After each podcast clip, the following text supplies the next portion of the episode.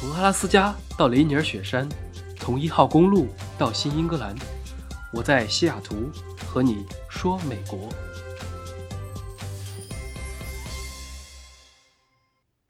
Hello，大家好，新的一周开始，距离十一月三日美国大选投票日只剩下最后二十四个小时了。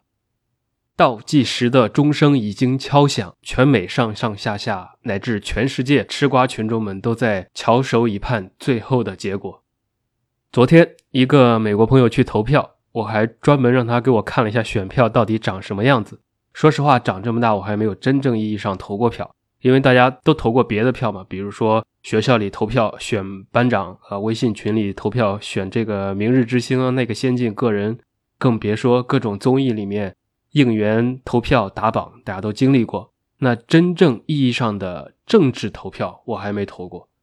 曾经有一次吧，上大学的时候，我记得当时学校组织过一次投票，是来选举某个区的人大代表还是什么代表，具体忘记了。肯定很多人都应该经历过。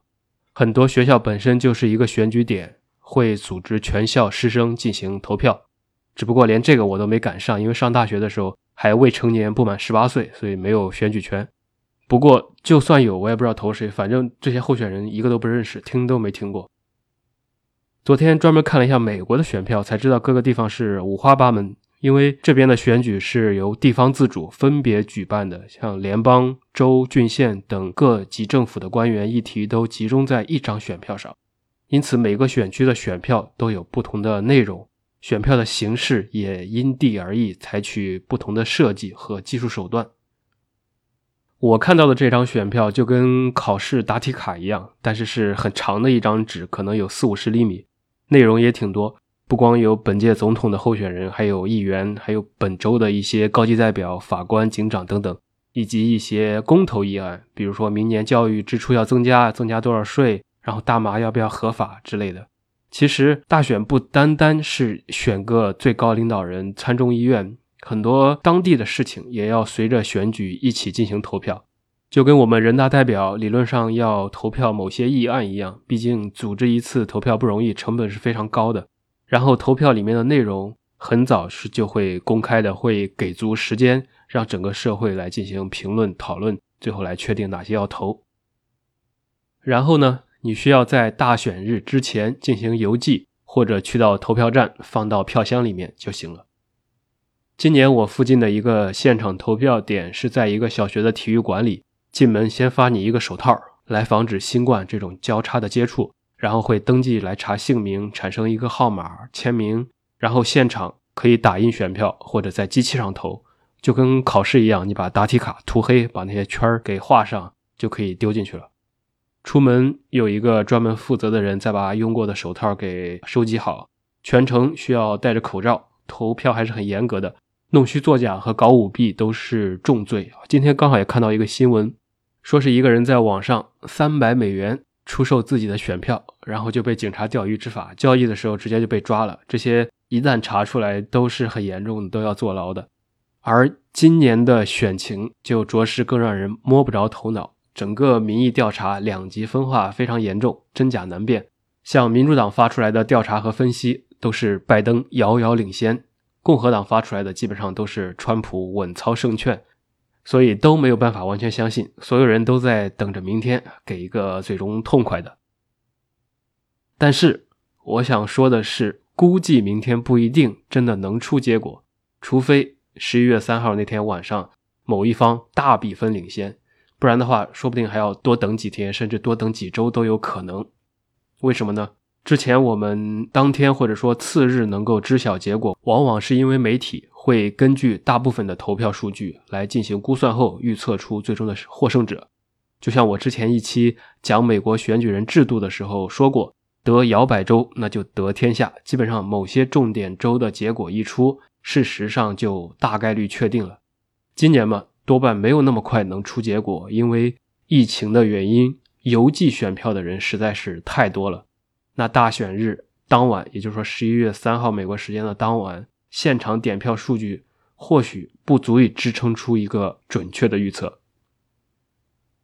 为什么这么说？其实这也跟全民投票的方式有关。像美国选举投票，主要是分为三种投的方法，一个是投票站投票，还有早期投票以及邮寄投票。那投票站投票指的就是在选举日的当天去投票站进行现场投票，而早期投票呢，指的就是如果选举日的当天不能投票，绝大多数州可以提前一周，你任选一天去指定的地点来投票。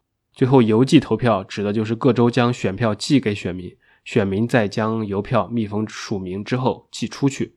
这三种投票方式其实一百多年前就同时出现了，一直都是在的。而前两种投票方式可以很快的知道投票的情况，最后一种通过邮寄投票统计结果就没有那么快了。按理来说，如果跟往年差不多的话，那今年也能提前知道结果。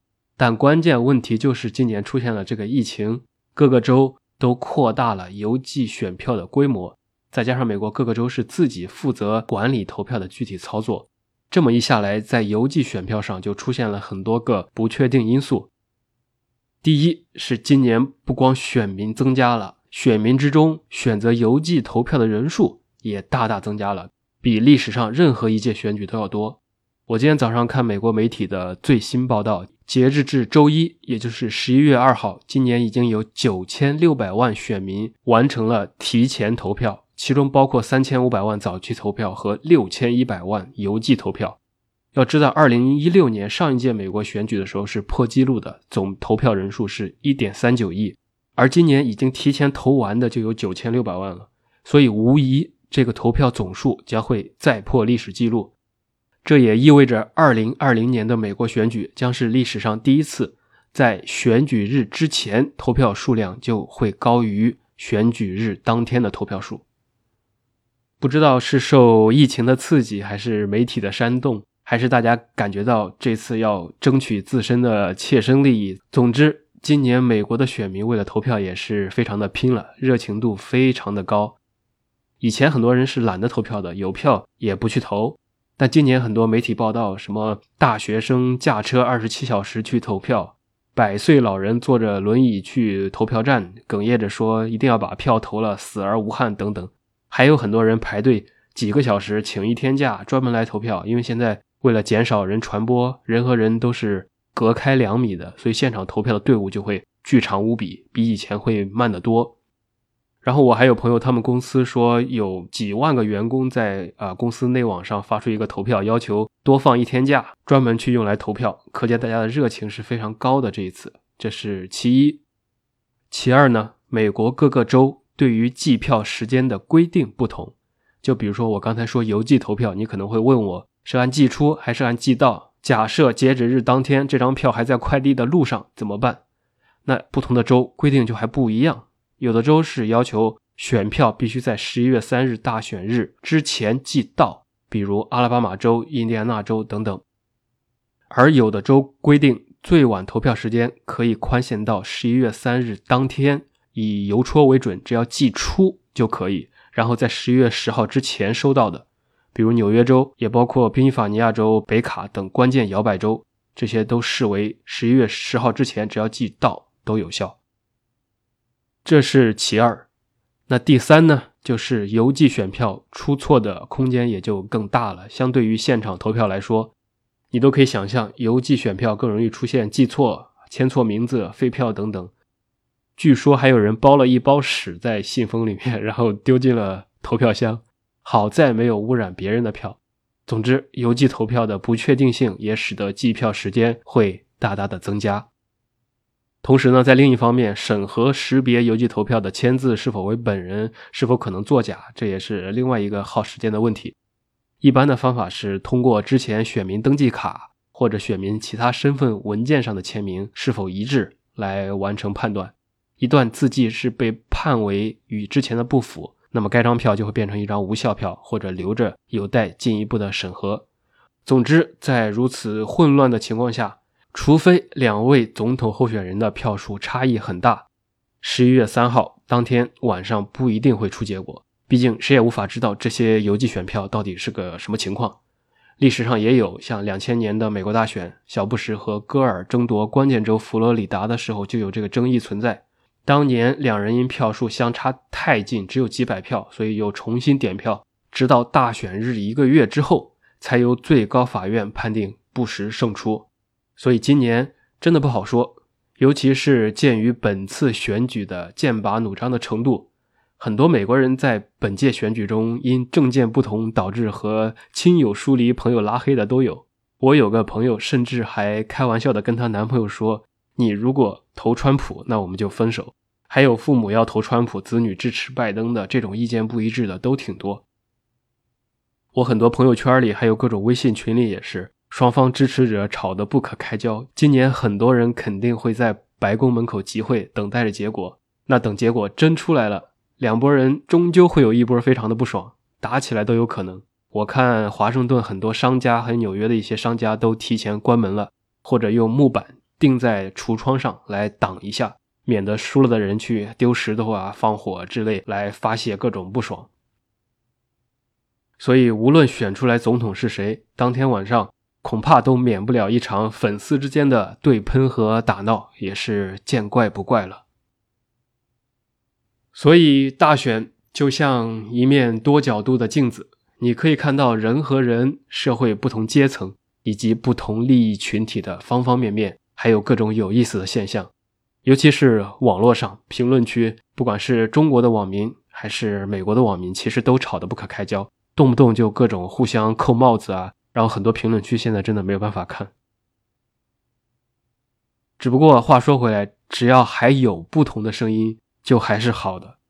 聊到这儿，我突然想起来，多年前徐子东曾经写过的一篇文章，叫做《三众四民》。那三众指的就是。大众、群众、民众，而四民指的是国民、人民、公民跟网民。那么其实不止四民了，值得谈的还有像臣民跟良民，甚至古代的草民、贱民等等，其实都很有意思。像人民是个政治概念，比如大家常说的人民内部矛盾、为人民服务。那不同时期对于人民的定义是不一样的。比如说，如果你是领导，你还是不是人民？有时候纪委开会的时候，进来的时候还是人民，等批判一番出去之后就是敌人了。那公民呢，是个不一样的法律概念，跟你的立场没关系。